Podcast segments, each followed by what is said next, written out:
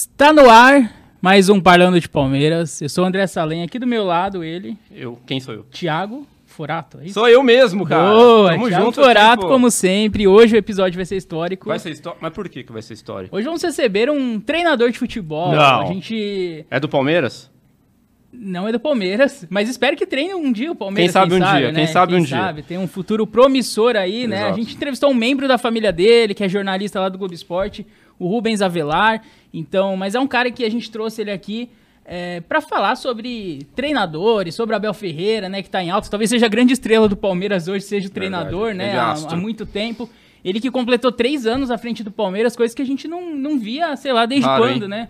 O Felipão não chegou a completar três anos. Eu, acho que ele chegou a completar em 97 a mas- 2000, ele chegou a completar 3 anos. É, na eu- eu na primeira que- passagem dele. É, eu acho que ele ficou próximo de completar, mas enfim, não estão aqui pra É, fazer se não isso. foi quase, pelo menos. É, então, e o Abel, pô, completou aí mais de três anos, então é um assunto relevante, né? A gente trazer aqui um treinador de senhor. futebol que tá começando a sua carreira, então vamos entender melhor é, sobre essa carreira de treinador, né? Essa profissão. Sobre, é, então, sobre a importância do Abel nesse momento do Palmeiras e sobre técnicos em geral, né? A própria seleção tá vivendo aí uma crise de treinadores, a gente não sabe muito bem. Então, ah, vamos discutir tudo isso. Seja muito bem-vindo aí, Bem-vindo. Roberto Avelar, nosso grande podcast. Aí, pessoal, muito, Muito obrigado. bom. Obrigado pelo convite aí de estar participando aqui do, do programa de vocês. É um prazer estar falando de futebol, estar falando de, de um grande clube como o Palmeiras e de grandes treinadores que passaram pela história do Palmeiras. Filipão, Luxemburgo, nem se fala, né, do Abel Do Ferreira, Abel, né? enfim. É. Então, Exatamente. obrigado aí pelo convite. Acho que vai ser bem, bem gostoso esse bate-papo. E vai ser legal ter uma visão diferente, né? Porque pela primeira vez a gente tá entrevistando um técnico de futebol. Técnico atuante, principalmente, óbvio. Então é melhor. Melhor que o ex-técnico é o atual técnico. E o, e o próprio Abel, ele fala isso. Ah, todo mundo aqui no Brasil quer ser técnico, quer falar como eu devo escalar o time. Então, nada melhor do que um profissional pra falar, né? Se o Abel tem acertado, tem errado, enfim. Primeiro eu queria que você começasse se apresentando aí pra galera. Você, é, você treina clubes de base, como que é? Você tem licença A, B, C, como que... E o que, que é isso? A, é, B, o que, C? que é isso exatamente? É pra dirigir carro Qual no é meio a do campo, licença? moto, caminhão? O que, que é, É, licença essa é uma A? dúvida bem legal. Então, é, para você poder ser treinador no Brasil, você tem que é, ingressar nas licenças da CBF de alguma maneira. E a, a, a primeira é a licença C, que ela é mais voltada para iniciação esportiva, então seria ali dos, dos 8, 9, 10 até os 13 anos ali, que a gente considera iniciação esportiva. Seria a licença C, talvez até mais pautada para escola de futebol do que propriamente dito para base ou coisa do tipo. Aí vem a licença B em seguida, que aí já é mais focado em futebol de base, né? Já né, nessa transição para base. E aí a licença A, que já é algum no- no- nova norma da CBF vão começar a cobrar ter a licença A a partir do sub-20. Então, em- é a etapa final da formação, né, do atleta e que, que praticamente ele já é um profissional no sub-20. Então a licença A, vamos dizer assim, para um âmbito mais profissionalizado. E aí te- existe a licença Pro, que a licença Pro ela é internacional, né? Então, por exemplo, se um treinador o Abel, o Abel sai e aí o Palmeiras contrata um treinador que não tem a licença Pro e o Palmeiras joga Libertadores, o Ah, treinador não pode ficar no hum, banco. entendi. Entendeu? Então ele precisa ter a licença Pro, que tem a chancela da Comembol e tudo mais. Não é pra dirigir um clube internacional, é pra dirigir Isso, uma partida Isso, internacional. para poder Disputar. e Disputar disputar em partidas internacionais. Olha, é claro que você tendo a, a Pro com, com a chancela da Comembol, aí você com anos de clube, com certeza você abre porta em outros países, né? E aí para você entrar na licença C, na- nas licenças tem outro, aí tem algumas uns- alguns pré-requisitos, por exemplo, eu, eu não fui ex-jogador, né? Eu não fui Uhum. profissional nem nada. É, a gente tent- tentei jogar bola e tudo mais, mas não cheguei a, a nada. Faltou joelho, né? É, Todo mundo fala é, isso. não, era, Meu bem era limitado mesmo. Faltou É, técnica. faltou. E aí eu fiz educação física, formei educação física aqui na USP em Ribeirão. Aí, aí quando você tem educação física, você pode ingressar na, na licença C. Quem é ex-jogadores ou tem uns X anos de base ou coisa do tipo, consegue às vezes ingressar direto na, na licença B, já pula a etapa da licença C. Então tem essas, esses pré-requisitos aí. Então é mais ou menos assim o, o caminho para tentar se tornar treinador no Brasil, né? E hoje eu sou treinador Você- de base. Ah, você Você tem, é de você tem base. qual licença? Eu tenho a B. A B, é. Eu tenho a C, a B. É, e aí eu tenho a especialização de futebol de- da Universidade Federal de Viçosa, que se você faz. Viçosa, Minas Gerais. Isso, se você faz ela antes da licença C, você faz ela, pega o diploma, se você mandar para a CBF, eles aceitam a, a pós-graduação de Viçosa como uma licença C e você já consegue entrar direto na B também. Nossa, também é um caminho. hein? É, tem- é um É buro- Agora a pergunta que eu quero fazer é: isso custa quanto? Cara. Porque nada é de graça nessa vida, Não, né? é- é- então tenho certeza que pra Não, ser é- técnico e ter todas essas licenças, É também não deve ser muito baratinho. Não, é caro, é caro, assim. Caro vai. quanto? A licença C é mais barata, que é a mais barata é 5 mil reais. 5 mil? É. Licença C. É, aí vai É. subindo um pouquinho e vai mais ou menos uma média de 2, 3 mil por licença, sobe o valor, mais ou menos. É, não é uma coisa acessível pra todo Não, mundo não num é. país como o Brasil. Não, não, Não não é é. um pouco acessível. Acho que é por isso que muita gente também não faz, muita gente talvez gostaria de fazer, não faz, né? Uhum. Mas também não, não é só no Brasil que é, é, é caro. Tem a, a licença da Argentina que dá pra você fazer de maneira online boa parte do Ah, curso. é? É, a licença da AT, você consegue fazer ela online, é uma plataforma bem inteligente, assim. Já vi, já vi essa plataforma através de pessoas que realizam essa licença, né? É, Então você consegue fazer a C e a B online, por exemplo, aí você tem que marcar um período com eles e ir até Buenos Aires, e aí sim fazer uma parte prática e tal, mas é bem legal a plataforma deles, é muito inteligente, você consegue montar treinos ali, enfim. Isso influencia alguma coisa? Será na sua, na sua performance em campo ter só o EAD e não ter a prática? Cara, eu acho que. Eu acho que assim, o, o bom da, do presencial também não é só o curso em si, né? Sei. É, é as trocas de ideias que você vai ter com as outras pessoas, Network. o network. Não é networking. Não, e eu, exemplo, às vezes eu, igual, eu fiz licença B, eu fiz licença B com jogadores famosos. Pô, fiz licença C com o Varley. O Varley jogou no Palmeiras, por exemplo, jogou no São Paulo. Olha. A licença- atacante, é, né? o atacante, o próprio, não sei se vocês vão lembrar, que é aqui de Ribeirão, o Cuidense, que jogou no Guarani, Figueirense, não Brasiliense, atacante.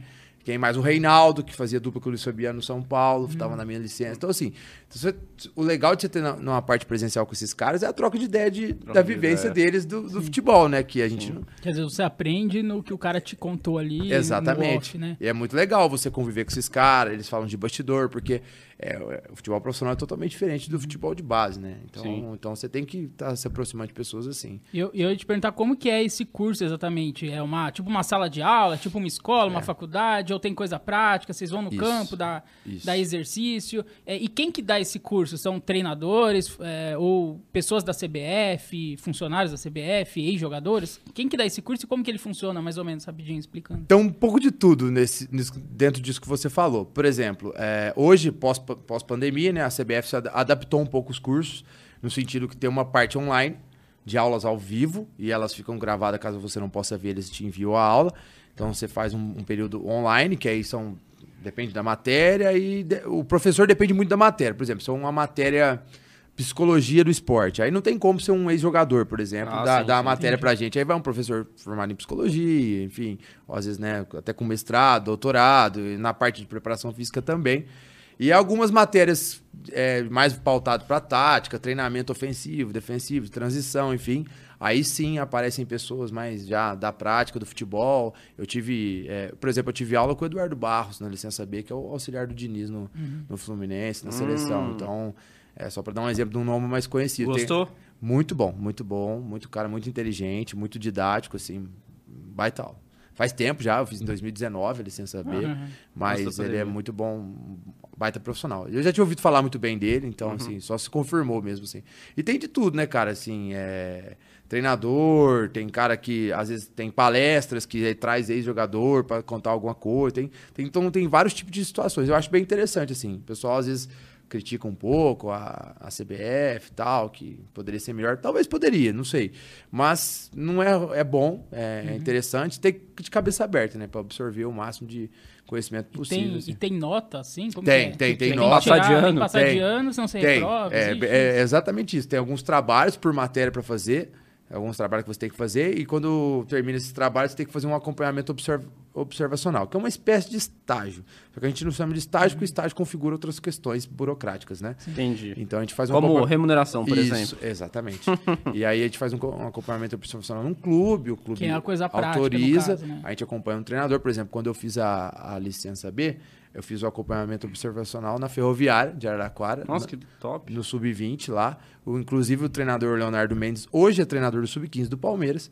É, na época ele era o Olha. treinador do Sub-20 da Ferroviária. Nossa base está em boas mãos, Roberto. Ótimas mãos. Ele, Ótimas inclusive, mãos. ele, ele tá indo. Ele tá se encaminhando, né? Se tudo correr bem, pro bicampeonato paulista sub-15. Ele ganhou ano passado e ele ganhou o primeiro jogo esse ano da final 3x0 contra o Corinthians esse último fim de semana. Então, Olha só. ele é ótimo cara. treinador, ótimo treinador. E tem um grande time na mão também, a base do Palmeiras é muito forte. Muito forte, né? E dizem que essa geração de sub-15 do Palmeiras é melhor que a de 17, é, melhor que as que estão chegando agora. Imagina só o que não vem por Olha, aí. então. eu, eu pude ver de perto. Pude ver de É? perto. A gente, é, ali na, na Inove, ali, a gente jogou contra eles no Sub-15 ali.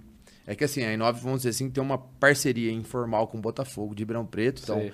Tem uma. Alguns jogadores que chegam pra nós, a gente repassa pro Botafogo, aí eles assinam um contrato com o Botafogo e tudo mais, jogam pelo Botafogo.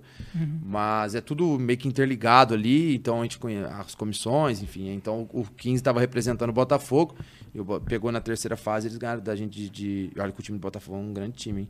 Chegou na terceira fase, invicto e tudo mais, mas acabou tomando sete do Palmeiras no jogo aqui. Nossa. Claro que o contexto do jogo foi levando também a acontecer isso, to- toma uns dois, três gols rápido, os meninos dão uma apavorada, Ah, é, né? uma camisa de um time grande na Aham. frente, isso complica, mas o time é bom pra caramba mesmo, o Palmeiras. Tem algum nome que você já fala? Esse o palmeirense pode esperar que vai render tanto quanto o Hendrick daqui dois ou três Cara, anos, eu, anos. então, é muito louco isso, né? Porque eu acho que o Hendrick, o Estevão, por exemplo, e o Luiz Ah, o Estevão, Guilherme, esse moleque e joga o Luiz muito, né? Guilherme, eu acho que eles, tão, eles, eles ainda são meio fora da curva em relação à geração 08. Uhum. Eu acho que não tem esse nome na geração 08, mas tem um menino que chama Wesley que me chamou muita atenção. Tá no sub 15. 15. É, 08. Wesley. É, ele me chamou muita atenção, é um beirada, rápido, de drible, enfim, vai pra cima. É um menino que eu acho que o palmeirense pode ficar de Uhum. olho aí. Que... Opa, aí, É. André Salem, já temos um, um substituto pro Dudu, de repente. Pois é. Mas aí eu vou falar uma coisa que eu vou até falar da tua profissão aí, né? Porque Ai, eu sinto que Deus. esse jogador rápido de beirada está morrendo porque o futebol tá ficando cada vez mais tático. E eu tenho certeza que esse moleque rápido, esse tal de Wesley, ele vai subir, vai ter que marcar lateral e vai ter que é, ficar. Enfim, vai ter que cumprir funções táticas ali e vai ter menos o improviso que o Luxemburgo gosta de falar, né? Que chega lá na frente, o atacante tem o improviso do atacante e eles que se viram lá. A gente até entrevistou o Basílio, que jogou no Palmeiras, né? No Santos. Sim, sim. E ele falou que chegava lá na frente não tinha esse negócio de voltar pra trás. Você se vira. Se vira, encara o, o zagueiro, vai pra cima, se vira. É, Você acha que é, tem sentido, tem lógica isso que eu tô falando? Tem sentido do, do, do moleque tá. Esse tipo de jogador tá cada vez mais se perdendo, jogador técnico. Porque o futebol tá ficando mais tático mesmo? Eu não sei se é porque o futebol tá ficando mais tático ou se às vezes você quer. depende muito do treinador, da ideia dele de jogo, se ele quer sempre ter vantagem defensiva. E por que, eu tô dizendo isso? Porque o futebol é uma questão de gerar vantagem a todo momento e tirar vantagem do adversário de espaço, principalmente. Então, se você não quer deixar o adversário ter nenhum tipo de vantagem, normalmente você vai ter que obrigar quase todo mundo a marcar. né? Então, e aí acho que aí é um problema mais de fase defensiva do que de fase ofensiva. Porque eu, não- eu- eu imagino que nenhum treinador no mundo gostaria que a parte tática é, complicasse a vida de um, de um, de um talento dele. Mas, é, mas é, você tem que ter esse cuidado, né? De, de na hora de defender, a gente fala de defender atacando, né? De dar um jeito de defender, mas tá pronto para atacar, né? Então, aí você tem que saber onde você quer perder, né? E aí vai, vai de, de, de ideia, acho que também vai de, de você, se você tiver conhecimento do adversário, estudar ele, como você vai posicionar seu atleta. Mas eu co- concordo que pode ser que taticamente, defensivamente, tire um pouco. É, o cara tem que ter um, um físico privilegiado, Tem né? que ter. Hoje todo assim, mundo né? tem que ter, né? É, e- Senão não consegue é, jogar. tanto é que uns pré- pré-requisitos para de beirada é, é força física, é, é velocidade. Mas você gosta de jogar assim, Roberto? Os seus pontas, se é que você joga com ponta, você faz também os caras marcarem? Porque às vezes o André Salem aqui tá te cornetando sem saber que tá te cornetando, né? De repente você gosta que o ponta faça isso e já tá te metendo um malho aqui. Cara, é muito, é muito interessante essa pergunta, porque eu até, eu até brinco lá na Inove, né? Que eu, tô, eu sou treinador do Sub-14, geração 09, né? Que eu, eu falo, pô, eu tô sem beirada. E aí eu tô, eu tô jogando, todo mundo joga no 4-3-3, né? Todo mundo, né? 4-2-3-1, não Impressionante, sei é. o quê. Eu mudei, eu tô no 4-4-2, eu tô com... Mas o, o- o- com duas linhas de quatro? Não, assim? não, não, Losango. O Eu- losango. é, eu, eu gosto do losango, que eu boto dois segundos volantes, é, mas que também tem característica de um bom passe para armar. E um volantão mais cinco para gerir o espaço por trás, pra gente perder a bola e ter alguém para contenção de Uhum. Sei. jogo. Um camisa 10 solto, livre. Que não por- existe mais. é, é, eu tento deixar o cara bem, bem à vontade, no sentido dele se posicionar onde ele quiser quando a gente tá com a bola. Não, não fico exigindo muito dele. E os dois atacantes também bem soltos. Dupla ó, de ataque mesmo. dupla de ataque mesmo. um Dois atacantes. centroavantão e um se- segundo atacante. É, isso. Mas o meu centroavante também, se precisar cair pelo lado, ele consegue se desenrolar. Então ele tem que aprender, porque se, por exemplo, Tá jogando, ele tá jogando do lado direito e a bola vai lá, eu não vou fazer meu segundo atacante atravessar o campo, né? Aham. Então eu vou pro cara mais perto da bola pra economizar energia, né? Entendi. Entendeu? Então, Entendi. eu tô jogando 4-4-2. Mas né? nesse losango tem, tem, tem aqui o, o, o- tem, tem os dois pontas abertos, Sim, né? é os dois meias abertos, É, que aí assim, né? vira um 4-2-4 quando tá É, atacando, mais ou isso, menos, isso, né? mais ou menos, E é. esses aí se sacrificam também na marcação? Ah, eles, eles precisam sacrificar um pouquinho, eles percorrem muito o campo. Eles, porque, é, eu gosto de falar, geração de vantagem, né? Porque normalmente o que, que vai- acontecer? Meu, meus dois atacantes vão ficar preocupados no máximo com o zagueiro. Certo? Então, Então assim, os dois lá não marcam, não, não, não voltam pra trás da linha do campo. Não, ele até volta. Volta. Conforme o jogo te traz pra cá, né? Porque Aham. conforme o adversário vai ganhando espaço e vai empurrando a gente pra trás, eles têm que voltar naturalmente, que faz Sim, sim, parte sim. do jogo. Mas eles não precisam voltar, por exemplo, numa transição do adversário, voltar Entendi. igual uns loucos e eu preciso estar com os 10 lá. Não, não precisa. Inclusive, eu até peço para que eles fiquem mais próximos dos zagueiros possíveis. Mais pra fechar o passe da volta e se a gente retomar a bola também é pra ter um, um passo pra frente, né? Imagina, eu pego a bola, eu olho pra frente, não tem ninguém, como é que eu vou, como é que eu vou tentar atacar espaço, né? Então, Uhum. eu penso mais ou menos por aí. E eu gosto desse sistema, eu, eu particularmente gosto bastante. Uma pergunta que eu queria fazer também é, quando que a gente sempre comenta em live pós-jogo, por exemplo, quando você vê um cara muito talentoso, mas ele é ponta, como é que você trabalha esse cara? Você deixa ele se esbaforir lá na frente, marcando lateral, indo e voltando, indo e voltando, ou você arruma um jeito de dele não cansar tanto? Porque o Basílio também ele falou muito isso, né? A gente não- o Felipão não deixava voltar pra trás do campo, da, da- do, do campo de defesa do Palmeiras, por exemplo. E, e, e vendo os jogos antigamente é engraçado, porque eles não voltavam mesmo, mas como? Sei lá, eu não sei explicar exatamente o que aconteceu com o futebol nesses últimos 20 anos. É, eu acho que você tem que saber o jogador que você tá. O jogador que você tem. Primeiro, primeiro é isso. O elenco que você tem O na elenco que mão, você né? tem. Aí a característica do cara, pô, pode ser que tenha beirado que aguente bater e voltar. Com certeza existe. O beirada que e aguenta se bater e aguenta, você escraviza o cara dentro É, do campo. Aí, aí, de repente, o beirada do Meu outro Deus. lado, o do outro lado não consegue bater e voltar. Então, talvez você tenha que moldar seu sistema de marcação, o seu desenho de marcação, para que o que aguente fazer o bate e volta, e o que o outro talvez feche, faça o que os meus atacantes, por exemplo, faz, vai voltando mais tranquilo. E se de repente recuperar a bola, ele já tá lá perto da última linha de defesa adversária. Aí você tem que conhecer seu time. Eu acho que esse é o ponto da ponto chave aí, entendeu? Porque realmente tem jogador que não aguenta bater e voltar. Foi é cara que difícil, tem né? jogador que tem mais resistência que o outro. Tem, tem jogador que é só potente, ele aguenta dar sprint forte. Mas se ele der cinco sprint fortes seguidos, ele já põe a Morreu. língua pra fora e aí acabou. Então você tem que. Esse cara você tem que dosar. E aí você tem que conhecer esse cara. É que numa idade menor é mais complicado porque eles estão em fase de amadurecimento ainda, Ah, Sim. né? Eles estão, Sim, não é. tá com o organismo Diferente. pronto. Então você, não, você começa a identificar já algumas questões ali. Você sabe quem é quem, mais ou menos.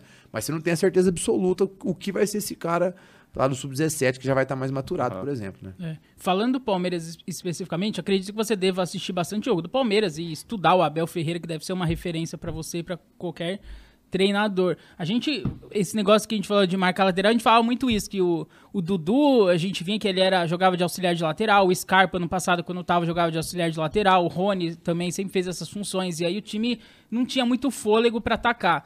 É, e agora falando do Palmeiras agora que nem tem mais o Dudu, né, assim, tá machucado, o Scarpa já saiu, enfim. É, o, o Rony não tá em boa fase. Como que você. é, você acha que o Abel. Ele, ele agora tá escalando o Palmeiras, pelo menos quando a gente tá gravando isso, né? Com três zagueiros, ele mudou um pouco a formação tática.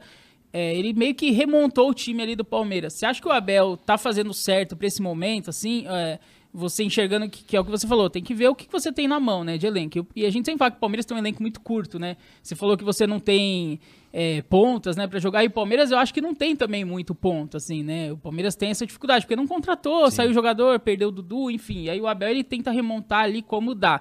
Como que você montaria esse Palmeiras, assim, se, se você fosse o Abel por um dia, assim, você consegue fazer esse exercício, assim? Você acha que o Abel tá no caminho certo realmente? Tá no ou, caminho ou você certo. cornetaria uma escolha dele? Você fala, ah, eu não colocaria desse jeito, eu acho que o Hendrick tem que jogar mais por dentro, eu não gosto de do Zé de primeiro volante, sei lá. Como que você avalia Ah, mais ou menos o momento do Abel? Legal, legal. É, acho que é uma pergunta difícil, né? Porque é como você falou, o Palmeiras perdeu algumas peças muito importantes ao longo da, do ano passado pra cá, né? Acho que você, você Scarpa, o Danilo, Scarpa, o Danilo, e agora o Dudu, machucado, né? Querendo ou não. Mas tinha jogadores que saíram, tipo o Veron, Wesley, que estavam no elenco, saíram. Querendo ou não, ajudavam, né? É, Você compunham o elenco ali, Querendo ou né? não, entrar em final de jogo, esse tipo de É. jogador é muito importante, né?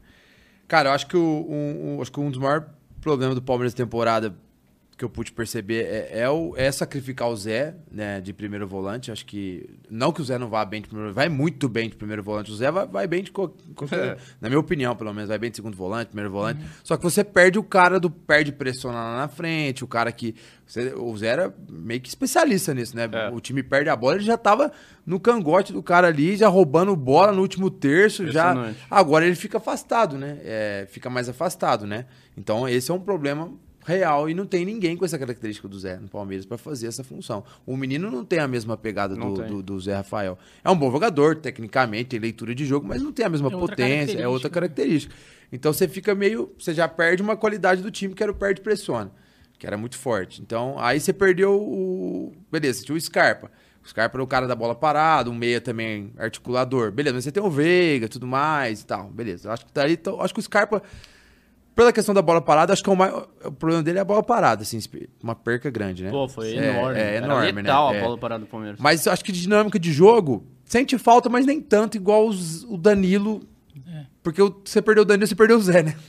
É. Entre é. aspas, sim, perdeu sim, entre aspas. Perdeu dois em um. É, eu dois acho em um. que a, saída de bola do é. Palmeiras ficou mais lenta. Isso. Porque o Danilo, ele era um jogador mais rápido Isso. de soltar a bola mesmo. Solta o Zé, bola, ele segura arrasta, mais, arrasta ele mais. arrasta mais. É jogador de então, arraste, é. Exatamente. Então você perdeu dois em um, entre aspas, né? É, e aí você perde o Dudu. Pô, o Dudu. Não, acho que não tava numa fase maravilhosa, não mas, tava, mas. Deu mas, pra ver a diferença que ele faz. É, né? o Dudu. Você pega a bola, o, todo treinador põe dois para marcar o Dudu. Um é. na bola e outro na sobra. Então, Isso é uma coisa que acontece mesmo. Acontece. Você vai jogar contra o Dudu, você pensa em dois ali para marcar. Na base não, que... né? Na base não. Na base eu não penso uhum. assim, não, porque não, a gente. Formação, a gente tem que tentar ensinar os caminhos de, de, de N Sim. maneiras, mas, mas acontece. Com certeza acontece, com certeza uhum. acontece. É, o cara preocupa um pouco mais, porque é jogador diferenciado, né? Eu acho que contra o Atlético Mineiro na Libertadores, o, o, a dinâmica que o Dudu dava no time, sem jogar muito, sem, assim, jogar, sem jogar muito. É. Ele pega a bola, abre espaço pro Piquerez, Sim. puxa a marcação, faz o zagueiro saltar da linha, aí alguém entra em diagonal. É muito louco isso, né? Porque... Longe, bem longe do auge. E aí eu acho isso. que o, o, Abel não conseguiu repor, né, ali Sim. nesse meio tempo, nessa fase o Palmeiras oscilou aí. Mudou o sistema, pôs o Mike de ponta, enfim. Foi muito é... criticado, né? É, ele, ele tentou, né? Assim, tal. É, é difícil julgar o cara Tipo, nossa, por que será que ele tá fazendo isso, né? Não põe os meninos, não sei o quê, mas será que os meninos estão treinando na real qualidade que a gente acha que eles uhum. treinam? Mas é que os meninos entravam bem, né? É, sim. Punha fogo no jogo e tudo mais, assim. Mas eu acho que agora desses, desses jogos aí, agora que o Palmeiras tá voltando, parece que tá retomando alguma, um caminho. É, eu gostei dessa nova formação que o Abel fez, porque ele, o, o Luan é um falso zagueiro, né? Uhum. Ele, ele é uma espécie de volante que vira zagueiro, né? Então você libera o Zé. Sim. Então você já voltou teu sim, sim. Zé na sua, vamos dizer assim, na sua excelência de é. posicionamento, de, de espaço que ele se ocupa.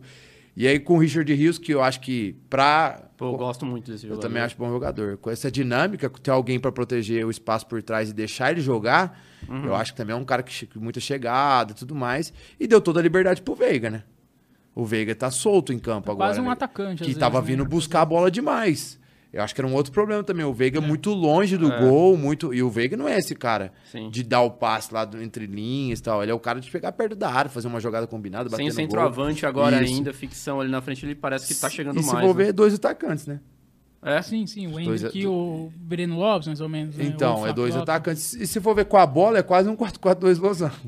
Sim. É. Entendeu? Sim, com a bola, sim. então. Com... E o, bom, o legal do losango é que o, o corredor, como você concentra muito jogador no meio, você, o corredor tá livre pros laterais. Oi, né? a gente tem um Mike e um Piqueires voando não. demais, né? Os caras estão jogando uma barbaridade. Muito, o Piqueires é muito bom jogador. Muito o Mike bom, também, né? acho muito bom lateral. Ambos, Fica até um pouco bom. injustiçado, assim. O Mike, de... você acha injustiçado? Ah, vem, vem, vem jogando bem bons anos é, aí já, né? Acho que até muito. no próprio Palmeiras ele já foi um pouco injustiçado em alguns momentos. Tipo, o Marcos Rocha teve sua fase muito boa, mas Acho que no próprio Palmeiras já teve uma fase. Talvez dele merecer estar jogando e, é, e tava o Rocha. É o que eu acho também. Já faz mais de um é. ano que eu acho que o Mike já deveria estar no titular do A própria final da Libertadores contra o Flamengo, ele, que ele jogou, ele jogou muito, bem, muito bem. Ele anulou o Bruno Henrique. Enfim, fez o passo pro gol, praticamente. Pro gol. Então, assim, acho que até por ser. Assim, a gente tem carência de lateral. Eu não digo o cara ir pra Copa, coisa do tipo. Mas testado uma vez ou outra. Uma né? vez ou outra. Leva dar... uns lateral nada a ver. Exato. Quem é, dá né? oportunidade pra tanta gente aí, é, entendeu? E por que é. não dá, pode dar pro Michael? Enfim, tem outros jogadores brasileiros de outros times também que podem ir pra seleção seleção, enfim. Na base você vê isso, Roberto? A ausência de lateral. Qual a posição que mais tá faltando hoje no mercado, pelo que você tá observando? Tem a Nossa, impressão que na base cara. todo mundo quer ser atacante, não é? Ou não?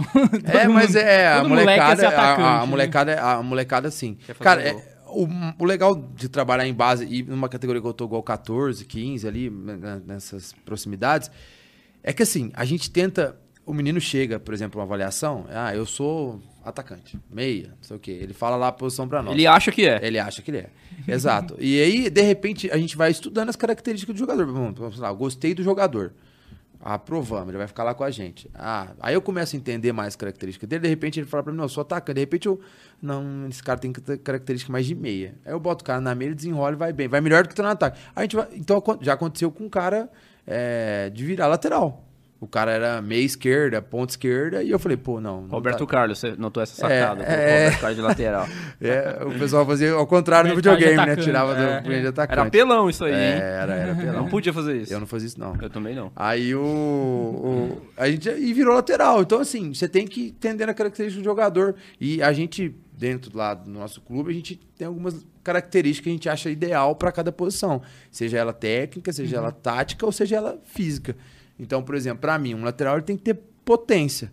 Ele tem que chegar rápido lá no fundo, ele tem que conseguir voltar. Então ele tem que ter potência. Se o lateral é lento, ele demora para chegar no fundo, não tem aquela potência, então o cara para mim já não pode ser lateral. Ah, então, é, então, por exemplo, já aconteceu do cara que era lateral virar, sei lá, um primeiro volante, um segundo volante. Caramba. Então é, é por causa de características, porque no meio você corre, você não precisa dar um, tiro de 40 metros no meio campo. né? Aham. Os tiros são mais curtos e para tiro curto às vezes dá certo.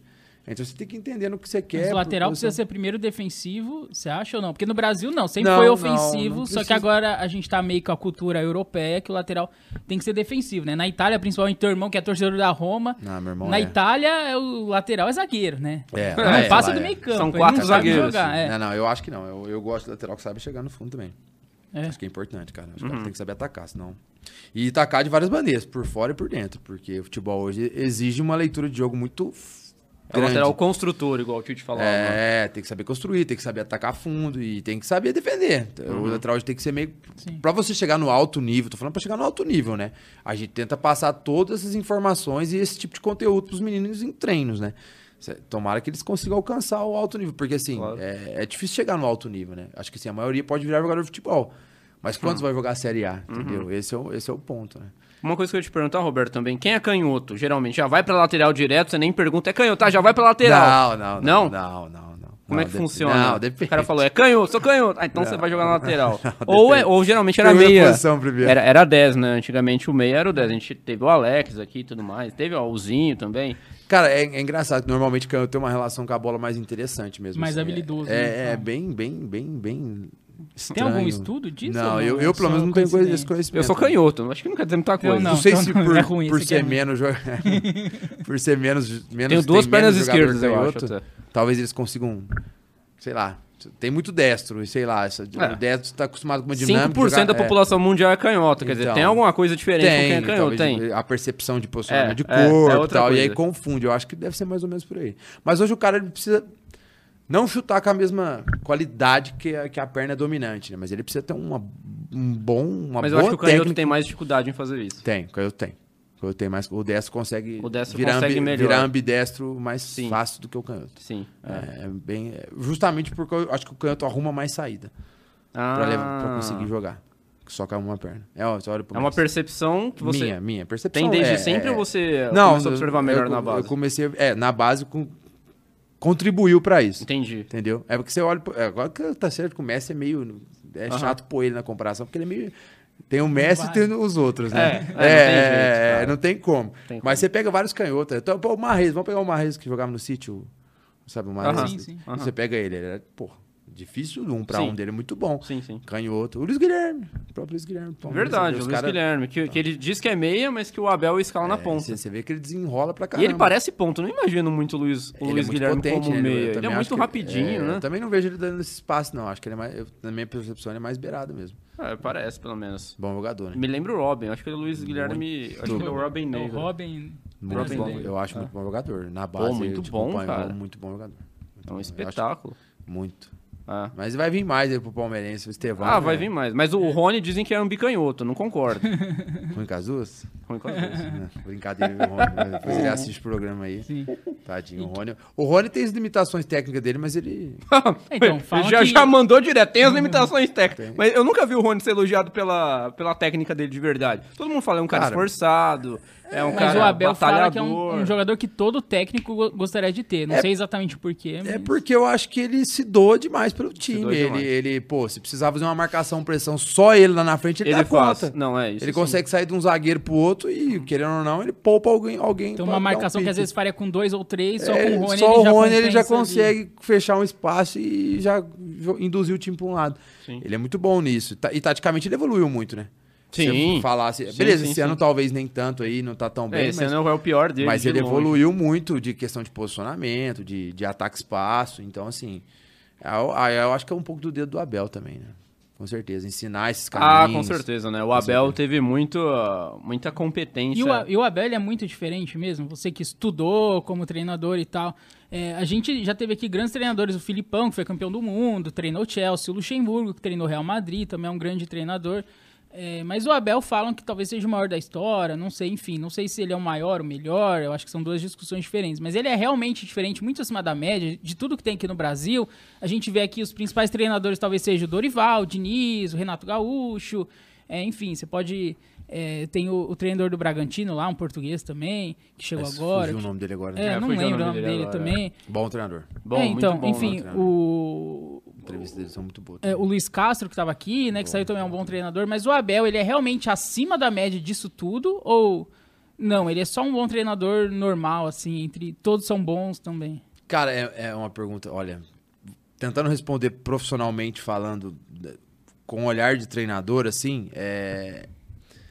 Pra, pra me ter uma real avaliação, tipo, assim, o cara é diferente, você falar assim, pra ficar comparando com os outros, tá? Eu teria que, na minha. Pra eu poder fazer uma avaliação real, eu teria que ver treino, né? Pô, dinâmica de treino. Mas assim, vai, a gente não tem essa dinâmica de treino, vamos dizer assim, pra gente assistir do Abel. Então a gente vê o que o que como o Palmeiras joga no- jogou nos últimos anos aí, principalmente o ano de 2022, ganhou duas Libertadores, enfim. É, eu acho que o que mostra que o Abel é bom treinador, primeiro, é, o que ele transformou de parte mental do time. É, querendo ou não, você treinador não é só tático, né? Não é só técnica. O futebol ele é feito por quatro pilares, né? Ele é a tática, a técnica, o físico e o mental. E o lado mental do Palmeiras, querendo ou não, nos últimos três anos, é o que a gente mostrou de uma fortaleza enorme, e isso é muito o dedo dele. Então, querendo ou não, ele, nessa parte já, já mostrou que ele é bom. É, taticamente falando, o time dele, ele já teve fases ruins, fases boas. É, ele conseguiu toda vez, todas as vezes arrumar uma saída para o Palmeiras. Isso com certeza através de treino, de tentativas, de erro. Então se mostra um, joga- um treinador taticamente bom também. Tecnicamente ele conseguiu evoluir jogadores. Tecnicamente falando ao longo desses três Pô, anos. muito. Muito. Transformou, ele Potencializou sempre fala, nota É. 5, 6 em 8, Ex- 9. exatamente. Então, tecnicamente, ele conseguiu evoluir jogadores. Parte física, tem a- todo o staff lá, os preparadores físicos, Sim. que deixa o Palmeiras. O Palmeiras voa, o Palmeiras Sim, sim, ataca sim. bem, defende bem. enfim. É. Então, assim, cara, por todos esses. Essas que a gente consegue ver, eu acho que o Abel é um grande treinador, sim, com certeza. e- Ele é e você Hoje já- ele é diferenciado. E você já se inspirou nele em alguma coisa que você tenha feito na base? Ah, o Abel fez isso, vou tentar copiar. O Abel, ah, acho que isso deu certo do Abel, vou tentar reproduzir aqui alguma coisa que o Abel tenha feito no Palmeiras, que o Abel hoje está numa grande vitrine também, que é o Palmeiras, e imagino que muitos treinadores devam o copiar de alguma maneira. Agora, não sei se você já tentou pegar alguma coisa que ele tenha feito no clube para tentar Eu vou reproduzir. emendar também. na Às vezes, base. se não do Abel, mas tem alguém que você. Quem é a sua maior inspiração, assim, como treinador? Como treinador, ah, é o Guardiola. É o Guardiola. É o Nossa, Guardiola. é. É, o Guardiola. é, Mas sem dúvida nenhuma. sobre o Abel, você tem alguma inspiração? Não, não, acho que o Abel é um cara que inspira. Ele inspira o jeito dele motivar o time, o jeito dele, de- de- dele convencer o jogador a ter que Hum. marcar, a ter que atacar, a ter, que fazer tudo em campo. Então, isso assim, é difícil. É difícil, é difícil. É porque assim, cara, o futebol mudou. Ele mudou realmente. é, e o que mais mudou é a intensidade de jogo. Então todas as ações de jogo são muito intensas. Então se o jogador não for intenso em ação, e, e assim, se você não moldar o, o jogador desde a base, ele vai chegar no, no profissional, ele vai fazer só o que ele acha interessante pra ele intenso. Tem isso. Tem isso, entendeu? Então eu brinco com meus jogadores, falo, pô, vocês podem errar tudo, só não pode parar de correr. E quando eu falo parar de correr, não é correr de qualquer jeito. Eu falo, é, não é correr errado. Eu falo assim, ó, é as ações que vocês têm que correr, vocês correrem de verdade. Por exemplo, perdeu a bola. Tem o perto pressiona, quem tá perto da bola, e quem não tem tem que correr pra trás. E tem que correr pra trás. Não correu, aí eu vou ficar bravo, vamos dizer assim. Sim, sim. Então, por exemplo, o Abel é um cara que bate muito nessa tecla. Na verdade, todos batem. Então, tem, tem gente que fala assim: ah, mas o time do Guardiola não corre. Você vê a entrevista do Guardiola, Pô, ele, fala, corre. pô, ele pede pra correr pra caramba. Ele tem um livro dele, ele fala: corram, co- corram como loucos. Aham. Mas não é correr de qualquer Correr jeito. certo. É, é certo. Ele até fala no livro, ele fala assim: não Esse é. livro é bom, né? Muito, Muito bom. bom, é uma cara. metamorfose, muito bom. Muito bom. Não é correr, por exemplo, eu vou correr mais com o André. O André correu 8km, eu vou correr 10. Não é eu correr mais com o cara. É que toda ação que eu tiver que fazer, eu fazer forte. É. Se eu tiver que fazer marcar pressão, eu marcar Se, forte. for vai correr, correr pra- se é. você correr 5 e for mais eficaz com ele, Exatamente. Eu tenho que aparecer pra jogar, meu time tá com a bola, eu tenho que me desmarcar, porque você tem que desmarcar, senão os caras ficam tocando agora. Eu tenho que me desmarcar forte. Se eu me desmarcar andando, o cara não vai desgrudar de mim. Uhum. E hoje, pra você gerar espaço, ou você se desloca rápido, ou você não consegue gerar espaço pra jogar. E É, o- é- é o futebol de hoje, né? Então é difícil você ver, pô, os times muito intensos hoje, muito tá doido. E Não o sei se- Guardiola você já tentou reproduzir, já que o Abel não, mas o Abel, o, o, o, o Não, Pepe, você já assim, tentou. Tem que ir com uns meninos de Dá uma 14 anos. é É, difícil. é, Ué, mas- é, é difícil. Então, assim, é, eu não vou dizer que eu gosto do. Assim, o, o Guardiola me inspira por tudo que ele revolucionou o futebol, de, de todo time que ele for, ele consegue fazer um time dominante, não só pelo jeito de jogar, mas por todo o que tem por trás. O Abel também é inspirador nisso. Ele fez um Palmeiras dominante também. Que Sim. não, ano passado, Porra. o Palmeiras eu tenho certeza que assistia jogo e tinha certeza que praticamente Sim. não ia perder o jogo. Sim, sim, sim, entendeu? Era, era certeza absoluta, não, não vai perder. É. Entendeu? Então Era é desfrutar. É, é legal disso, cara, de- do cara construir um time dominante. Isso é coisa de grande treinador. Então, o que me inspira um pouco no Guardiola é umas questões de dinâmica de jogo também.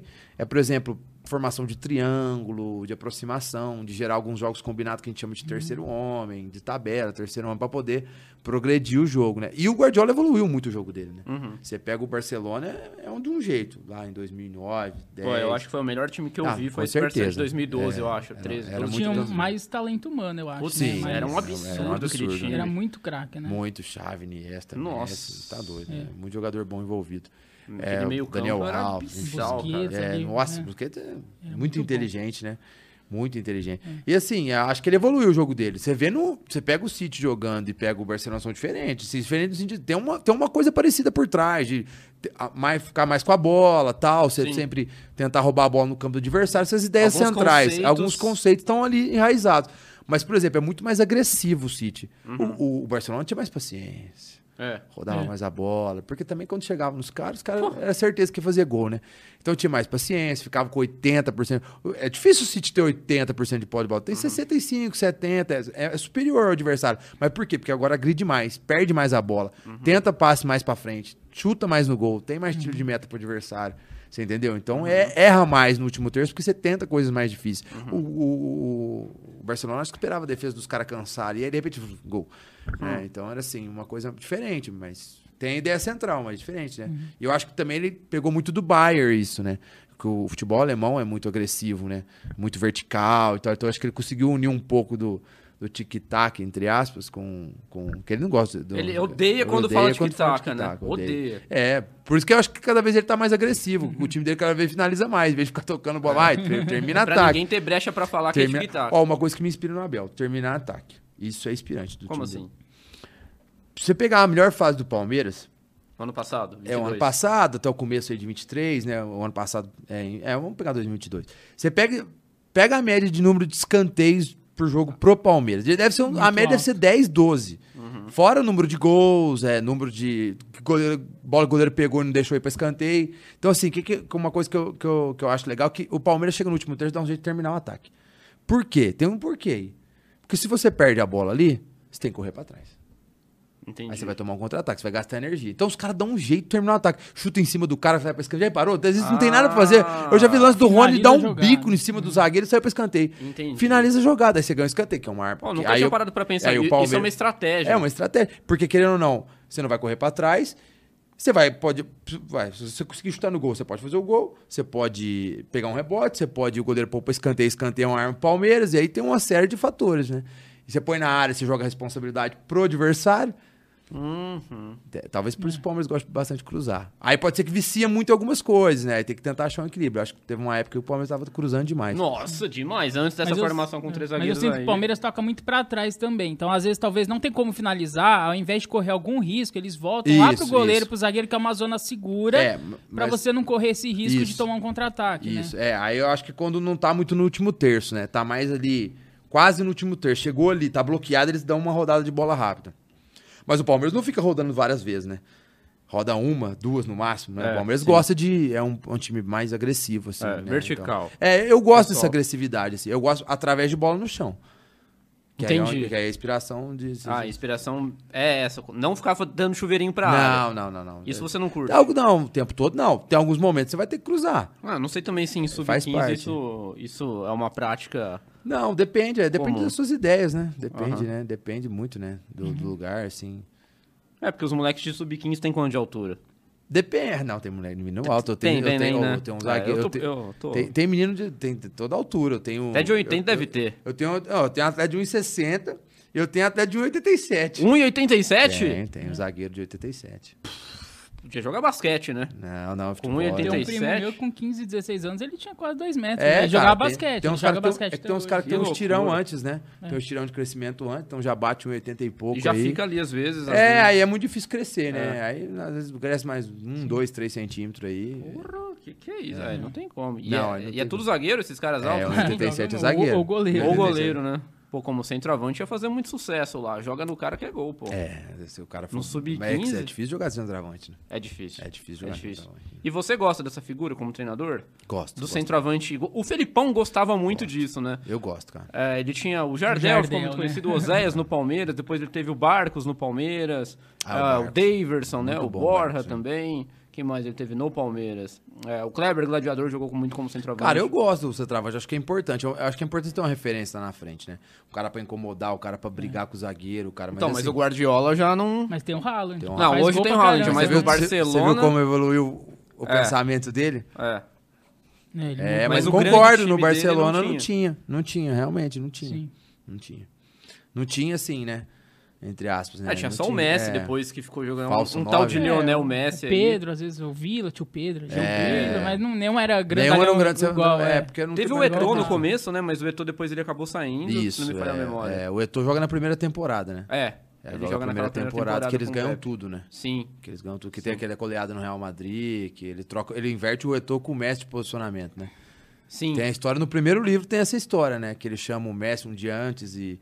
é, Tem uma- essa história? Não Tem, lembro. tem a Não história tem. que ele chama o Messi um dia antes na, na sala dele lá em Barcelona, mostra um vídeo do Real Madrid pro Messi e fala, ó, aqui tem um espaço aqui pra jogar. Quando eu falar, você muda de lugar com o Eto'o que as coisas vai dar certo. Na hora que ele mudou, é um, Mentira. dois, três... É, Putz! ah, o Guardiola é um gênio, né? Cara, é. É O cara não. TV. E os jogadores do Palmeiras falam muito isso do Abel também, que, que Que é uma visão de o cara jogo. fala e acontece, né? Isso deve surpreender muito Então, o, o jogador. Eu acho que o que mais é o plano o, dele. o, o papel Plano. fundamental do treinador, lógico, tem mil coisas pra trabalhar, técnica, tática, mental, enfim. Eu acho que é fazer o cara entender o jogo e os caminhos que, o, que você quer que ele que seu time faça pra atacar e defender. Se você consegue deixar isso bem claro, eles entendem a tua maneira de jogar, entendem o adversário, entendem os espaços do jogo. O que que é tática, né? Tática, a grosso modo falando, a gente estuda, é gestão de espaço. Dentro de um tempo, né? Porque você tem um tempo para gerir esse espaço, Aham. seja com ou sem a bola. Né? Ou, ou o time na posse, você sem a bola, fazer algum movimento para favorecer o cara que tá com a bola do seu time, enfim. Então, se você consegue organizar tudo isso e o cara sabe o que tem que fazer em campo, fica muito mais fácil, entendeu? É, Esse é o ponto. E aí, quando os caras brincam de improviso no último terço, não, é que, não é que é improviso. O cara treina mil, mil situações diferentes. Né? A gente fala para isso para melhorar a tomada de decisão do jogador, o repertório. A gente treina situações de ataque contra defesa, defesa em construção, contra-ataque, pressão, e vai treinando várias coisas. Então você vai treinando o cara, várias situações diferentes. Vai aumentando o repertório técnico do teu jogador, melhorar a direita, esquerda, cabeceio, tal, tal, tal. Ah, ensina aqui, ó, dá para furar defesa com passe cavada, passe entre linhas. Vai melhorando o repertório de ferramentas técnicas, ferramenta tática, que é tomar decisão, né, gerir bem o espaço. Isso era uma coisa que eu... te- Mas, mas pode concluir. E aí vai chegar uma hora que realmente ele vai ter os improvisos. Porque por mais que você pode treinar, ah, o 10 recebeu a bola aqui, o 9 passa em diagonal, De repente esse 10 vai criar um improviso, porque o 9 puxou a marcação, ele vai trazer pra cá, ele vai fazer um golaço e é, aí é um improviso. Aham. Só que o, o que, que vai te trazer improvisos inteligentes e, e- e bons improvisos é o cara ter um conhecimento muito grande de ferramentas, de espaço, de companheiro, de adversário, para ele poder realizar esse improviso. Se ele não tem esse conhecimento, o improviso é baixo, que aí é criatividade. Como é que você vai ser criativo sem ter conhecimento? Uhum. Por exemplo, eu não toco violão. Hum. Eu- eu- se eu começar uma semana, ficar uma semana tocando violão, eu vou ser criativo? Tem. Não vou, não tem como, Não não, tem tem conhecimento. Então, eu tô fazendo essa analogia porque eu não tenho repertório técnico, né? E nem o tático do violão de conhecimento de sons, enfim, né? Vamos dizer assim. Então, Uhum. É isso. Pra mim, acho que ficou claro um Sim, pouco sim, sim. analogia. Mas uma dúvida que eu tenho pra treinador de futebol é o seguinte, Roberto. É, você passa a semana inteira treinando. Você, falou de tomada de decisão. Uhum. Aí chega na hora do jogo, por alguma razão, parece que os caras não estão fazendo o que foi treinado. Ah. Que- que- como, como? Por que isso, cara? É a tomada de decisão. Como é que você convence o cara a fazer aquilo que você treinou? E o que, que você fala pro cara que não fez o que foi treinado? Como é que você chega e fala? Nossa, grande "Pô, pergunta, grande Por que pergunta." que... Grande pergunta. Cara, é, é- é muito interessante isso. Eu vou dar um exemplo. Tava, a gente tava num jogo de campeonato esses dias. Eu vou dar um exemplo bem básico, tá? Aham. E tem uma coisa que eu treino muito quando os, os caras vão atacar a gente. A gente, se a gente voltar bastante jogador nosso, voltou lá 7, 8 jogador, estamos bem protegidos ali na frente da área. E os caras estão no último terço, principalmente pro corredor lateral, eu falo, não faz falta. Você fala. É, não a- faça falta. tre- Aí eu treino bloqueio com eles, corrida de bloqueio e tudo mais. E aí que o os caras ca- aí o cara falta.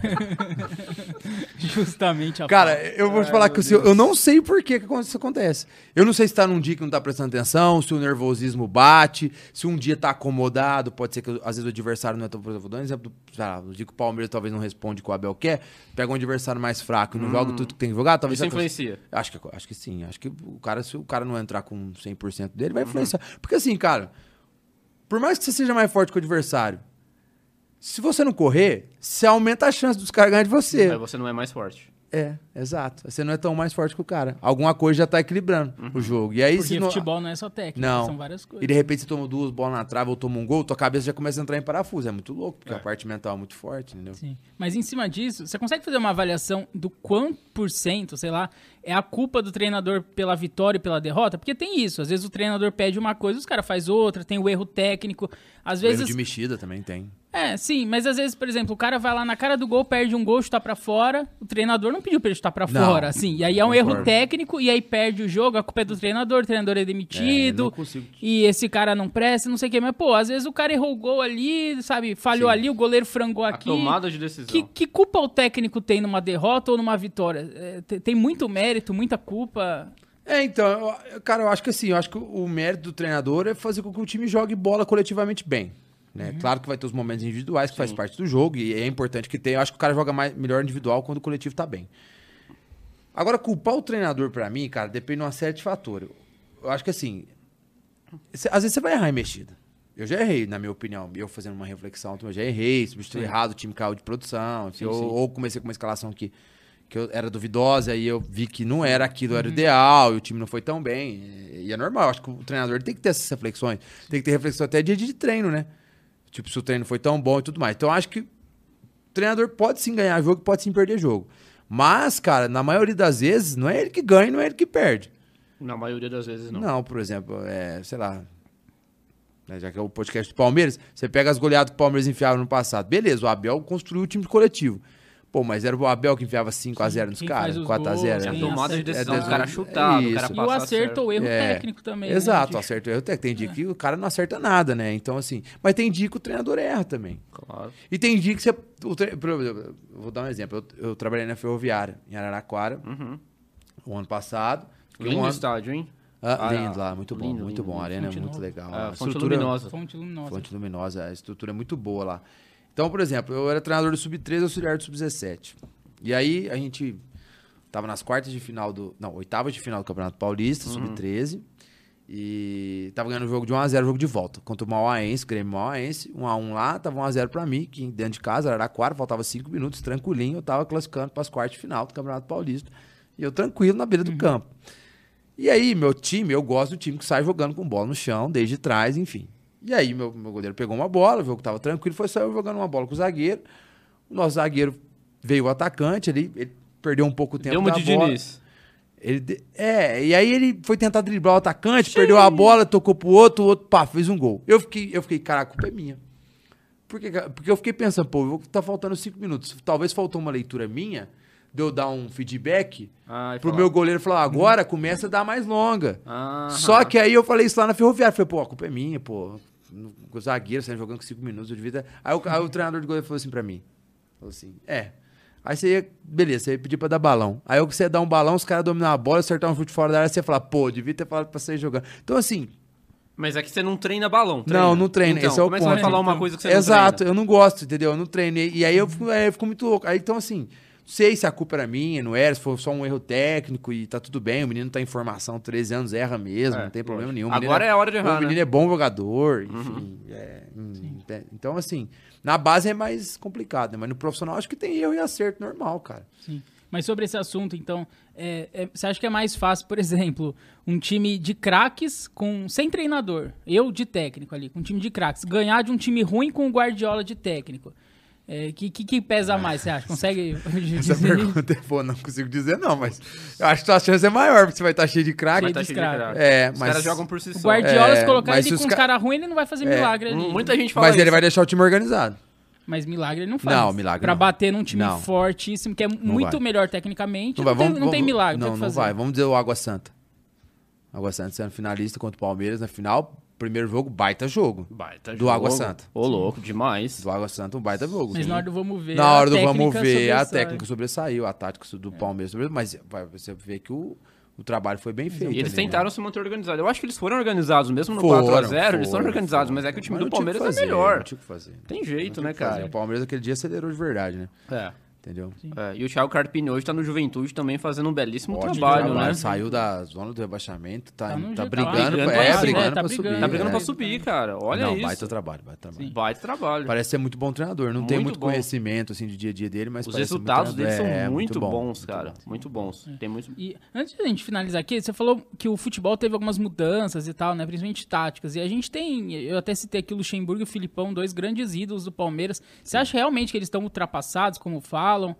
É, ou só um, só outro? Você, consegue fazer essa céu, avaliação? cara. Eu- então, vamos lá. Vou começar pelo Filipão. Eu acho que o Filipão. Você não é muito adepto a- a- ao que o Felipão fazia nos anos 90 e que fazia até pouco tempo atrás no Palmeiras, Porque né? dá o bicão So- direto. é, suas maneiras são muito diferentes de Não, trabalhar, não, né? não gosto, Muito diferente. Não, gosto. Então, aí que tá. Eu, eu acho que o, acho que assim, o que. Não é que eles estão ultrapassados. Acho que a palavra é muito forte. Mas eu acho que eles. Talvez, principalmente o Luxemburgo, na minha opinião, não abriu muito a mente para coisas novas. Eu vejo o Atlético do Filipão tem, é, é um pouco pragmático, do jeito que ele gosta de E dá jogar. resultado. Mas dá resultado. A parte defensiva do Filipão é, é piada, mano. meu Deus, tava- é, Como é que pode, hein? É, os caras conseguem marcar muito bem. Inacreditável. E ele teve uma fase ruim, dez, No- ele chegou com dele 10 não jogos sem ganhar, né? O Palmeiras eliminou É. o Atlético, enfim. Se fosse agora, teria mais dificuldade. Exatamente. Então, assim, ele consegue arrumar time. O Filipão consegue organizar time. Do Consegue. jeito dele mais simples, mas consegue. Putz. O Luxo, ele, ele fica. Os times dele são mais instáveis hoje em dia, né? Tem, joga um jogo bem, de repente joga dois, três muito mal. Acho que o Luxemburgo não abriu a cabeça pra muita coisa. Acho que esse é o problema dele. Uhum. Mas ele tem um- uma comissão que dizem que é boa, que o auxiliar dele, o Marcelo Copertino, dizem que é muito bom. Enfim, eu não sei o que acontece, se é o dia a dia, só o jeito que ele trata os caras. Porque o jeito de você comunicar também pode fazer a diferença, né? Uhum. Às vezes ele quer passar uma coisa e não consegue. Ele não fala mais a língua do jogador É, de pode hoje em ser, dia. Eu acho que a grande comunicação. do Luxemburgo é essa. Ele Acho não que fala pode mais ser a do comunicação. A comunicação dele é muito diferente, cara. Então. Uhum. E o Felipão ainda mesmo, ultrapassado, não sei o que, não entende mais nada. E o cara, é- o cara é o paizão ali, que o pessoal parece que joga por ele, cara. Exatamente, Mas, exatamente. cara, Ele pra mim os caras entendem de bola. Não tem como. ah, Tem gente que fala assim, nossa, o Luxemburgo não entende nada de futebol. Mano, o Luxemburgo não, Não, entende não, nada de lógico que futebol. entende, lógico Você que entende. quer falar que que eu entende. entendo mais que o Luxemburgo? Eu perto do Luxemburgo. Eu não entendo nada perto do Cara, Luxemburgo eu- eu ou perto do Filipão. Exato. Tem gente que hoje em dia trata o Concordo. Filipão e o Luxemburgo como lixo, assim, como se fosse uns qualquer, né? Como se fosse É. nós, assim, como se tivesse começado ontem. Ah, esse cara aí não entende nada, esse cara aí é um, é um nada. Exatamente, eu acho Porra, muito exagerado. Eu acho que eles sabem muito de futebol. Eu só Eles acho que o tão- Felipão ele conseguiu resistir mais aos novos tempos que o Luxemburgo. Concordo. E os resultados mostram Concordo. Mas ó, o Luxemburgo, beleza, cara. O Luxemburgo bateu semifinal do Sul-Americano com o Corinthians. isso. É. Vai pra você ver que loucura, né? Mas não tô dizendo, mas eu concordo com também. você fala. Semi de Copa do Exato, exatamente. Com o Corinthians, que tem um elenco limitado, que tem toda uma questão. E assim, acho que o pessoal pega um pouco. Talvez eles não sejam, não são realmente mais os treinadores que eram antes, mas falar que eles não entendem, igual eu concordo plenamente. Ele entende muito de bola, sabe? Muito de bastidor. O, o Filipão deve ser um baita gestor de Nossa. elenco, isso é louco. E gestão de elenco, gestão de pessoas é um dos pré-requisitos, porque você tem que ser muito bom pra ser treinador. Não adianta nada- não adianta nada saber muito de tática. e Você não consegue gerir os caras, os caras brigam, os cara, você não consegue convencer o cara a correr em campo. E aí, é? Então, isso Mas, mas se você tivesse a oportunidade, al- alguém te fala assim, ó, você vai poder passar uma semana vendo o dia a dia, ou do Felipão ou do Luxemburgo. Você iria ver o dia a dia de quem? Filipão. Por quê? Cara, eu E olha que a sua maneira de jogar é completamente É completamente diferente. da do diferente. Felipão, Eu acho mas que- por que o Felipão? Porque eu acho que. Muito pela parte de gestão de pessoas. Eu É isso, que- né? É, eu acho que isso é. Isso intriga. E o Felipão é um cara que não tem livro, não, tem nada, não assim. Tem, não.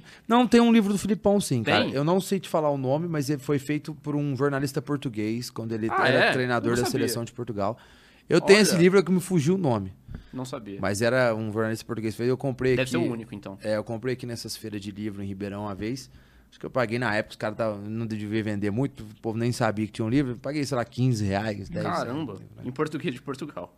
É, é. Mas é bem tranquilo, né? Assim, Aham. pra ler, assim, bem, bem legal. Eu acho o Filipão um ótimo treinador. E, querendo ou não, a seleção de 2002 também me marcou bastante. Então, Aham. eu tenho... Eu gostava de ver aquela seleção jogar. E o Filipão, pra mim, que fez aquele time, né? Então, Aham. querendo ou não, por, por mais que ele tenha todos os seus outros jeitos de jogar e concordo, é bem diferente do jeito que eu gosto de jogar, Sim. mas tem esse lado que me encanta no Filipão, assim. Mas acho que o Filipão ele entende tática mesmo. Você fala aqui da gestão de grupo, e muita gente fala que o Filipão é só Entende, o paizão, claro. é só o papo. Falam do Renato Gaúcho, isso também, de outros É, do treinadores mais antigos dos anos 90, que falam que na época ninguém falava de tática, só o Luxemburgo, todo mundo Sim. era só o paizão, levava ali no papo. Mas não, você acha que eles entendem de Eu tática, acho, sim, acho que não sim, é só acho que isso. entende. Eles podem entender menos do que, do que alguns outros novos treinadores, talvez. Talvez, não, eu não consigo afirmar isso É plenamente. difícil de saber, É né? difícil saber, mas eu entendem, com certeza entendem. O pessoal fala que os caras não sabem nada de futebol, tá brincando, O né? Renato também deve ser um cara bom de, de, de gerir grupo. Cara, eu acho que o Renato, Gaúcho. ele, ele, com certeza, ele é um ótimo treinador. Aham. Mas ele é um personagem Ele é. na frente das que câmeras. faz falta no futebol, Faz, cara. É legal é, demais as é, entrevistas dele às ué. vezes. Pô, eu Pô, queria ver o Renato um você dia já no viu o Grêmio jogar? Mas é que ele nunca moraria É em que São o, Paulo. O Grêmio é- é- tem seu, tá com seus problemas ali defensivos, toma muito gol e tal. Mas já viu as dinâmicas de jogo do Grêmio? Sim, do Grêmio. É legal Sim, de ver sim, jogar. sim. Eu gosto do Grêmio. É legal cara. de ver uns triângulos, Eu gosto, um eu gosto, eu negocinho. gosto. É Eu legal, gosto. legal. E pela primeira vez o Grêmio tá priorizando o Campeonato Brasileiro depois de sei lá quantos anos. Exatamente. Tudo bem que não vai ganhar, mas enfim, isso é outro papo. Não vai. Mas, mas enfim, é, é legal ver, o- ver o Renato, assim, resistindo também aos novos tempos, cara. Exatamente. Não é só É, resenha. E os times deles sempre chegam, né? Em 2019, lá que tomou 5 do Flamengo, era uma Sim. semifinal de Libertadores. Eles, eles eliminaram Exato. o Palmeiras. Em 20, eles Sim. perderam pro Palmeiras na final da Copa do Brasil, mas era uma final, chegou na final. É, ele chega? É, Em ele 21, chegou na final da Libertadores com o Flamengo. Esse ano, chegou na semi da Copa do Brasil, perdeu pro Flamengo também. Mas é, ele tá Aham. sempre chegando ali em semifinal, final de- das Copas, né? Que é, Sim, o, que ele, sim, é o que ele sim. prioriza, né? Então. É, o, é, ele foi campeão da Libertadores 17, né? Sim, 16 também. Copa do Brasil. É. Não Sim, é isso. tão. Eliminando o Palmeiras é, também. é. Falar que o, Não é o um- cara não. O Alione É, ganhou não, o jogo. Parece que. É, o Alione, né? é Lembra do. Alione? Lembro. Ele põe jogo de time O- reserva ali, enfim. Mas eu falar, não é tão longe assim, né? 16, 17, não, não é 30 anos atrás. Não, é, pô, você faz pega nem os 10 últimos anos, 10 caramba. anos do cara, pô, é muito bom, É né? bom, assim, então, muito é, eu acho que o lado do personagem dele queima ele um pouco. Você acha que queima? Ah, eu acho, perante ao público, né? Aham. Perante ao torcedor de sofá, vamos dizer assim. Sei. Eu acho que sim. Acho que o pessoal pega a birra dele por causa disso. Aham. Entendeu?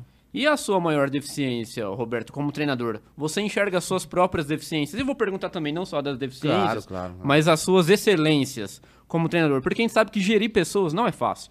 Nem o Luxemburgo hoje está conseguindo muito mais gerir pessoas. O Felipão ainda consegue. Mas você, por exemplo, você se vê deficitário nisso? Você- que tipo de, de- deficiência você enxerga que você tem e as suas excelências também, te perguntando? Não, legal, boa pergunta. Acho que assim, é, é muito mais fácil gerir um grupo de 14 anos do que um, Com certeza, do deve um, ser, do né? um elenco profissional, né?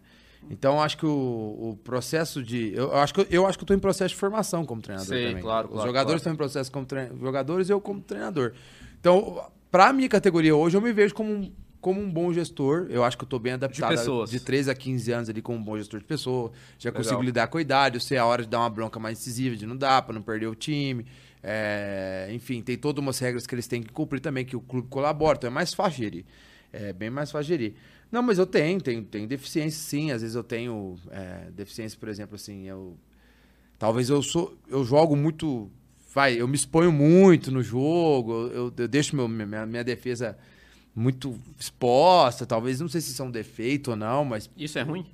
não sei. Eu gosto, mas... Então, pode ser, mas pode ser um risco muito grande, né? Dependendo do, do jogo, né? Tipo, é, algumas coisas que. é, vamos pensar aqui. Não sei, cara, é difícil fazer uma autoavaliação rápida, assim. Porque mas às vezes tem, o medo tem. de perder tira a vontade de É, ganhar. eu então. gosto de tentar ganhar sempre. E, assim, eu já me dei. Cara, eu tenho dois exemplos. É, de, de- de tentar jogar pra cima e, e tomar uma goleada e Já tentar. jo- aconteceu isso com você? É, e de tentar jogar pra baixo, porque o outro time era muito. Era time forte e tomar a goleada do mesmo jeito. Hum, você Vou dar um exemplo. É, eu tava. É que assim, a gente tinha um time bem limitado no começo do ano, que jogava uma categoria com. A nossa categoria 14 com um ano, contra a categoria um ano acima. E nessa idade, 14 para 15 anos, faz, uma diferença absurda, absurda. E aí a gente jogou contra o Botafogo Sub-15. A gente como em 9, 14 contra o Botafogo Sub-15 no Paulista. O primeiro jogo foi mais equilibrado, 2x0 Botafogo. Foi tranquilo assim, o jogo. A gente criou oportunidades e tal. Eles também. Beleza, jogo pau- A gente já sabia que a gente era, já era um time pautado a não classificar dentro do projeto do clube. Era essa geração formar pro ano que vem mesmo. E aí eu, eu falei, ah, quer saber? Vamos pra cima dos caras no retorno. e vai marcar alto, não sei o quê. Eu tomei 7, cara. Ô, louco! 7x1 de virada. O Felipão também já tomou 7. 7x1 de virada. Então, aí, aí E beleza. o E André eu, falou pro Filipão, não tenha medo, vai pra cima. aí eu, a que, Alemanha aí eu, é aí eu querendo. Aí, eu, aí, aí beleza, aí, nós- aí eu fui acompanhando, a gente saiu do campeonato, continuei trabalhando, jogou outras competições, jogamos contra o Cruzeiro, São Paulo, agora no meio do ano, uma Copa Alcas. Jogamos normal pra cima, perdemos dois jogos de 1x0 pro Cruzeiro e São Paulo. Jogo, jogos equilibrados, enfim, né? E na base, pô, né? E beleza, aí fomos jogar um, um campeonato agora, olha que loucura. Eu fui pegar o Atlético Paranaense, eu tava com esse exemplo do Botafogo ter tomado 7 do Palmeiras, e aí o pessoal falou: ah, tá vendo? Vocês têm que ser mais humilde, conta grande, tem que jogar mais fechadinho, não sei o quê. Aí a primeira rodada, a gente jogou contra o Atlético Paranaense, eu vi o primeiro, os caras ganharam de 6 a 0 na primeira rodada. A gente classificou, né, nessa competição pra segunda fase, no grupo deles. Aí eu falei, nossa, será que eu tenho que ser humilde mesmo? E eu fui contra as minhas convicções. Fui dos outros falando na minha cabeça, isso, isso, é um, isso é um erro meu. Entendi. Um defeito, já chamou. um. Aí eu peguei e falei, tá bom, fui tentar. E eu não treino isso, cara. Eu não treino linha baixa. Falei, ó, quando os caras quebrar a pressão, abaixa a linha. Cara, meu time entrou com medo em campo. Cinco minutos, tava 2x0 pro Atlético Paranaense. Nossa, tão time- Aí eu falei, quer saber? Aí fizeram o terceiro e tal, enfim. Aí eu falei, quer saber de uma coisa? Sobe linha. Vamos. Aí, segundo tempo, começamos a atacar, tivemos pênalti a favor, perdemos o pênalti, perdemos gol dentro da área. Outro jogo, mas já tava morto o jogo, né? Quanto foi o jogo? 5x0 no fim das contas. Depois só Melhor sete. 4x0, mas eu tomei 4 no primeiro tempo. Mas eu tô querendo dizer que talvez se eu tivesse entrado pra cima, eu, eu acho que eu perderia, porque o nível do Atlético Paranaense é muito mais alto que o meu, que é a minha base aqui. Mas eu perderia de qualquer forma. Mas a questão não é perder- ganhar ou perder, é o jeito que você perde. Entendi. E eu perdi de um jeito que fora da minha convicção. Aí eu peguei o Curitiba no mata-mata. Que é um time forte? Forte, É? forte, base boa. A gente tava, a- o jogo é 30 por 30 nessa categoria. Eu, eu tava ganhando do Curitiba até os 30 do segundo tempo. Em duas desatenções defensivas, eu tomei dois gols e perdi Seriam os acréscimos. É, nos acréscimos, nos 5 minutos de acréscimo. E- só que eu joguei pra cima o tempo todo. E até tem a. A gente tem um vídeo lá, o narrador falando, pô, o Curitiba não consegue jogar contra em 9 e tal. E jogando, perdendo gol, perdendo chance de fazer o segundo e matar o jogo. Só que aí foi com a minha convicção. Então acho que isso foi um defeito que, que eu tinha ou, ou tenho. Aí eu tô revendo esses conceitos. Eu acho que, cara, você tem que perder da forma que você quer jogar. Aham. Sabe? Tipo, independentemente se você vai tomar uma goleada ou não, sabe? Acho que na base você passa de tudo, ainda mais quando você não é clube grande. A gente tem muito jogador bom, tem jogadores que. é, tem vários clubes grandes de olho, enfim. E... Só que a gente tem que trabalhar com a nossa convicção. Acho que é um defeito meu que eu preciso melhorar. Aham. Sempre ir na minha convicção. Uma dúvida que eu tenho, Roberto, por exemplo, eu, eu perguntei se é time forte o Curitiba, porque realmente eu não sei. Vocês têm. Você deve ter algum tipo de informação. Como você sabe que o time é bom, que o time não é bom? É, que tipo de informação que você tem que chega pra você? Você tem que assistir os jogos? Onde Não, passa é, isso? É, não, é, a gente às vezes acha no YouTube, tem campeonatos que passam no YouTube de, Aí você de- tem que de assistir. base, eu assisto pra ver o nível do time, e a gente sabe que time de camisa de Série A... Mas isso quer dizer alguma coisa? Às vezes a, a camisa, por exemplo, o Corinthians... Não, quer dizer, quer dizer, Quer dizer? Quer dizer, porque querendo ou não, é, por exemplo, empresários, captadores de jogadores, é, projetos vão sempre tentar levar os jogadores Entendi. bons para esses clubes primeiros. Prioridade. Os que não ficam lá, talvez vai cair aqui para nós. Igual eu tenho muito jogador Uhum. bom, cara. O nosso time é muito bom. Jogou de igual, igual Curitiba, Cruzeiro, São Paulo. Uhum. Foi um. O Atlético Paranaense foi um desvio aí contra o próprio Ferroviário. A gente empatou um a um um jogo aí de um campeonato. E a Ferroviário tem uma base fortíssima, enfim. Uhum. E. e a gente tá construindo o time através de agora a gente ter captador e empresários que a gente fez ligações com vários empresários e eles conseguem trazer jogador para nós. Então a gente, a gente tá começando a melhorar o nível da nossa equipe, né? Uhum. Mas consegue ter esse parâmetro sim, cara. É, time grande normalmente vai ter time forte na base. É Entendi. difícil, é difícil. Aí a briga é entre eles mesmo. Não tem como. Ah, não tem tá. pra onde correr, sabe? Briga É, perdida. é, é, é raro o time grande estar com um time ruim na base. Numa Aham. categoria igual, por exemplo, esse ano sub-20, eu acho que chegou só o Palmeiras e o São Paulo na semifinal, né? Uhum. Do Paulista, o Santos e o, São- e o Corinthians foram eliminados. Eu não sei. É raro, é raro, é raro. É bem raro. É, o Palmeiras agora tá com uma base topíssima, né? É, a base do Palmeiras é muito forte. Sim. An- an- antes de encerrar, não sei, você tem alguma pergunta pra fazer? É, eu só ia tirar uma dúvida. Então, tira, tira, tira. É, sobre a seleção brasileira, né? Que falam muito que não tem mais é, grandes treinadores brasileiros e a gente tá recorrendo aí ao Ancelotti, né? Não sei exatamente se Sim. ele vai ser o treinador, mas falam muito em treinador estrangeiro. Você acha que. O que, que você acha disso? De um estrangeiro dirigir a seleção e se tem alguns bons nomes? A gente tá com o Diniz atualmente, mas ele tá meio como interino, assim. Você acha que dá pra deixar o Diniz lá? Ou você vê outro brasileiro capaz de dirigir a seleção? Você acha que realmente é uma safra fraca de treinadores brasileiros? Não, não acho que, que tenha. Que a safra é fraca, igual a gente fala. Eu acho que a ge- a gente. A gente tá olhando para os treinadores brasileiros com. Já com. A gente brinca com o efeito ralo, né? Que é quando você olha para alguma coisa já com o pé atrás, né? Você já olha pro treinador brasileiro com o pé atrás com um problema. Então, na primeira derrapada do cara, ah lá. Tem que trazer o estrangeiro. Mas também não vejo nenhum problema trazer um estrangeiro. Também não acho que é um problema se a CBF resolver, ah, vai trazer um Ancelotti ou alguém, enfim. É, Mas, cara, eu gosto do Diniz. Eu acho ele bom treinador. Eu acho que ele tem um jeito dele de gerir. O pessoal brinca que é daquele episódio com o Tietchan de São Paulo, Ah, que ele exagerou. É, mas, o, mas, cara, ele, ele cria uma relação tão íntima com os caras que ele consegue falar num teor mais incisivo. E eu acho ele bom treinador com ideias, mas é aquilo, é onde você quer. Onde você quer criar sua vantagem como treinador. Ele quer criar Uhum. vantagem com posse de bola, todo mundo lá da bola. Você acha que ele é o um- brasileiro que mais se aproxima ao Guardiola, o estilo? Ou nada a ver? Ixi, Ah, fundo. algumas questões de, de, de terceiro homem, jogo de combinado, eu acho que ele, ele pega um pouco do jogo de posição do Guardiola, sim, mas, mas o Guardiola espalha mais seu jogador no campo, né? O Diniz tá uma- aproximando a maioria dentro do lado da bola, né? Então você tá. Esse que eu acho que é um problema, não um problema. Porque, ah, ele toma muito gol, o time do Fluminense, mas também faz muito, né? Uhum. Esse, entendeu? É, esse é o ponto, né? É. Então acho que é, é a questão da vantagem e desvantagem, né? Mas eu gosto de Diniz, cara.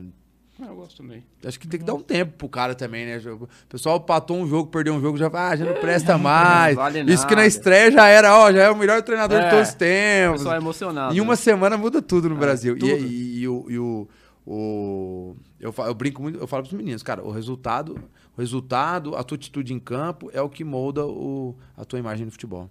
Sim. Ô, Roberto, eu queria te perguntar, porque quando eu era criança, sempre faziam pra fazer, pediam pra eu fazer teste, eu não era bom de bola, mas pediam pra eu fazer teste, porque segundo o, o, a, não sei se é lenda, você vai confirmar se é lenda ou não, que o pessoal que nasce em janeiro ou nos primeiros meses do ano leva vantagem em sub-15, em sub-13, Não é, Leandrão? Não é lenda? Não. O que, que tem de verdade, o que, que tem de mentira nisso? Tem muita verdade. É, é comprovado por estudos é, científicos mesmo, de literatura, que a maioria dos jogadores que chegam no profissional e se destacam em base é jogadores de primeiro semestre. E É, eu ouvi falar e isso. se- E, principalmente primeiro trimestre. Trimestre, né? Por- eu vou dar um exemplo assim. Você vai jogar o Campeonato Paulista. Neymar é de fevereiro. Por exemplo, a minha geração, 09. A minha geração 09, ela vai jogar o Paulista ano que vem sub-15.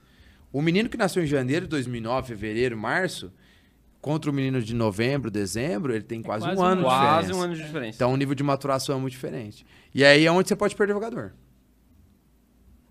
É, né? Se você não tiver um cuidado, porque vezes, ah, o cara não tá conseguindo desempenhar no 15, não tem a mesma força e velocidade. É. Mas- ser. Mas e a técnica? Será que o cara. E como é que Será di- que não dá pra ter E paciência? como é que você consegue diferenciar Ah. isso dessa curadoria, digamos assim? É então, feeling? É, não, não é feeling, não, não, não. A gente estuda bastante, a gente tem nossos pré-requisitos pra cada jogador, então quando a gente sente, a gente segura. Ou de Ali- repente, tem, tem como adequar isso, por exemplo? Não, esse aqui é a galera do primeiro semestre, essa aqui é a galera do segundo, eu dividi por trimestre se é possível, não sei se é Não, possível. não tem como. Não tem como porque os campeonatos não são assim, né?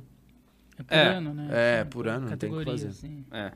Você tem que pôr no balaio e jogar.